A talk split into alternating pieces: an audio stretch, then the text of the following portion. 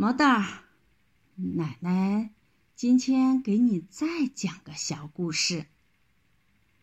孔融让梨。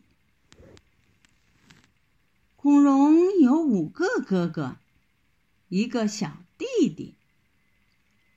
有一天，家里吃梨，一盘梨子放在大家面前，哥哥让弟弟先拿。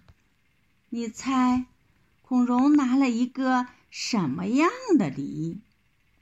他不挑好的，不捡大的，只拿了一只最小的。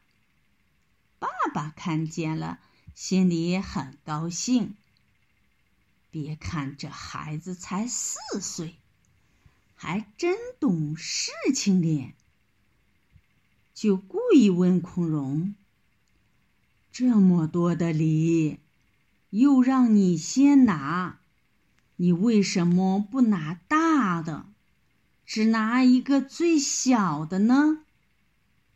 孔融回答说：“我年纪小，应该拿个最小的，大的留给哥哥吃。”父亲又问他。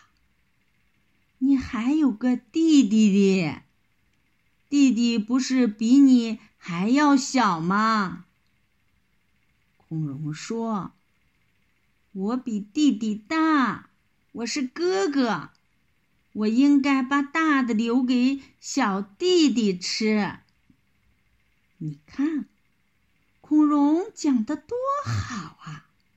他父亲听了，哈哈大笑。好孩子，好孩子，真是个好孩子。孔融四岁，知道让梨，上面让哥哥，下面让弟弟，大家都很称赞他。所以，这个故事虽然很老很老了，可一直。讲到现在，小雨点，唐一峰。